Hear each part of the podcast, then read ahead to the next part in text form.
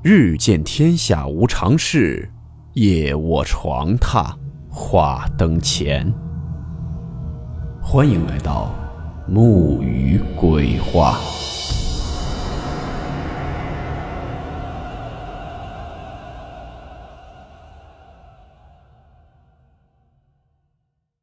大家好，我是木鱼。很多听友私信我说想听一些日本的都市怪谈类的故事。今天就给大家讲一个在日本曾经令人闻风丧胆的一起都市传说。故事名称：八尺大人。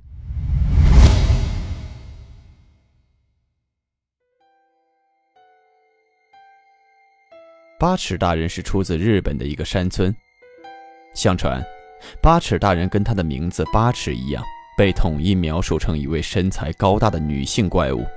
会发出一种类似男性声音“咯咯咯”的怪笑声。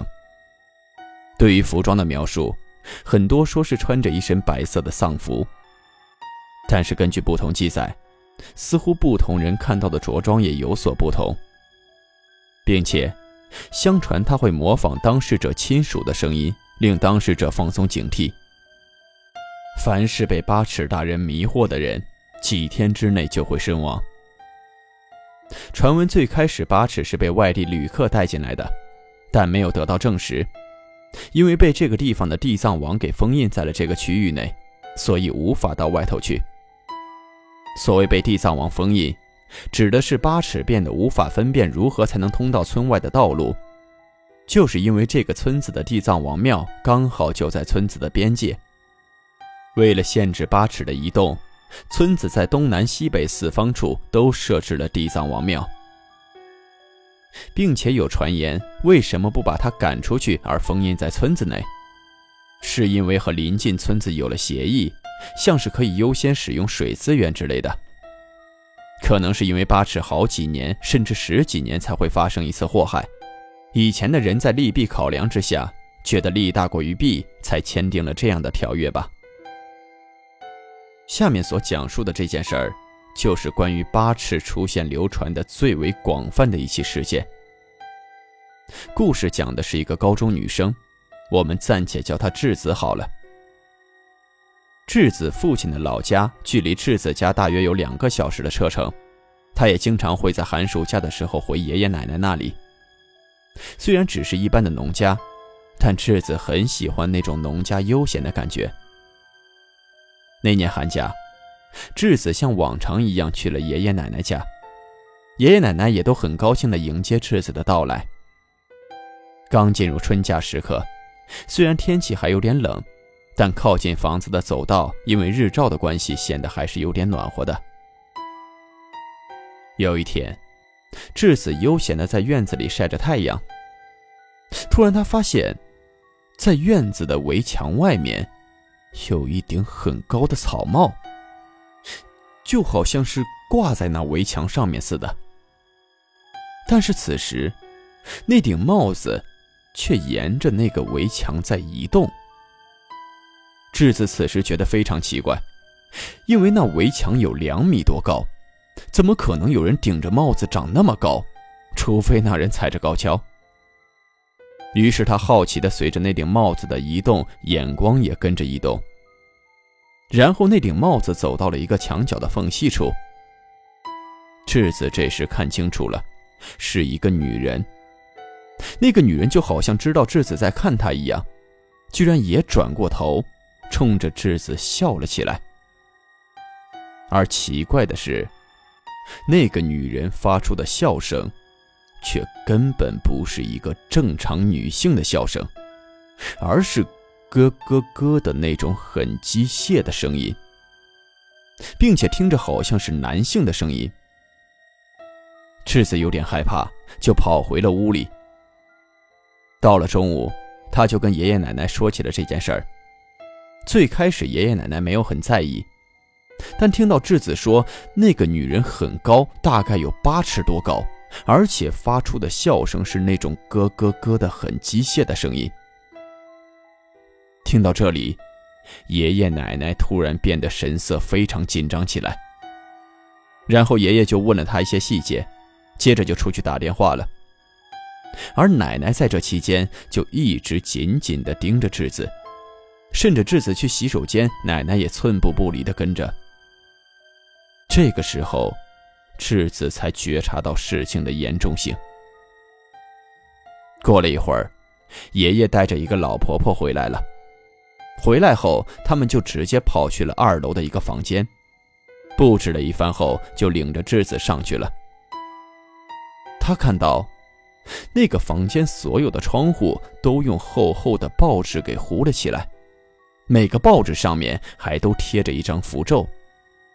整个房间变得非常阴暗，房间的四个角落还都放了大把的盐巴，然后在一个小木箱上面放了一尊佛像。他们跟智子说：“今天晚上就在这个房间睡觉，一步也不能离开。”同时把什么便盆、夜壶都放了进去，让他上厕所就在房间里，不能出去，并且一再告诫：无论是谁敲门，谁让你出去，你都不能离开房间半步，直到明天早上七点半为止。智子就懵懵懂懂地待在这个房间里，大家就关门锁门出去了。到了晚上，智子很无聊地看着电视，看着看着就睡着了。可正在他睡觉的时候，突然听到有人在敲门。他坐起来一听，好像有人在喊他，说：“智子，你没事吧？需不需要我进来陪你啊？”他一听是爷爷的声音，当时还非常的欣喜，就赶紧跑过去开门。但就在他准备开门的一瞬间，他突然想起了爷爷奶奶的叮嘱。早上七点半之前，不管是谁敲门，谁喊你，都千万不能开门，不要出去。门外还在敲着门，并且比刚才的敲门声更加的急促。智子就赶紧跑回了床上，把被子蒙了起来。就在这个时候，他听到窗外那个咯咯咯的笑声又传了出来。而且伴随着笑声，那个女人此时居然正在敲打着他的窗户。要知道，此时智子是住在二楼的，所以说，那个女人的高度高到可以站在一楼去用手敲二楼的窗户。智子非常害怕，就在这种紧张恐惧的情绪下，不知多久缓缓地睡过去了。第二天早上起来已经八点钟了，这个时候他才敢开门出去。出去以后就看到了爷爷奶奶还有那个老婆婆站在门口。看到智子没事，他们都非常高兴地拥抱了智子，并且把她领下了楼。楼下有一辆面包车，好像已经等候多时。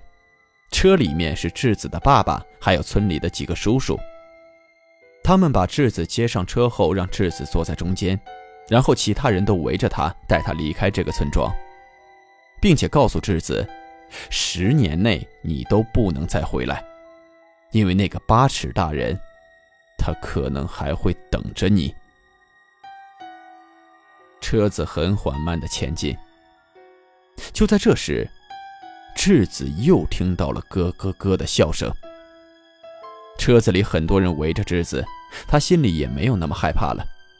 于是他偷偷地朝车窗外面看了一眼。他看到，那个女人居然正在追着他们的车子跑，而且智子只能看到那个人的下半身部分。这时车里的人提醒他赶紧闭上眼睛，不要往外看。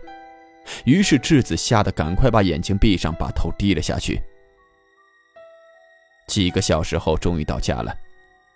回到家后的这几年也都没有发生什么特别的事情，而在这期间，他爷爷过世了，他都不能回去。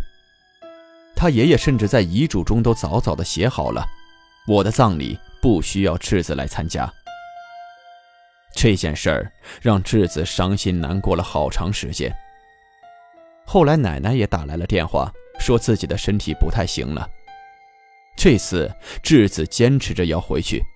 因为他错过了爷爷的最后一面，他不想再错过奶奶。最后没办法，奶奶说：“行吧，那你回来吧。”但就在此时，电话那头却传来了。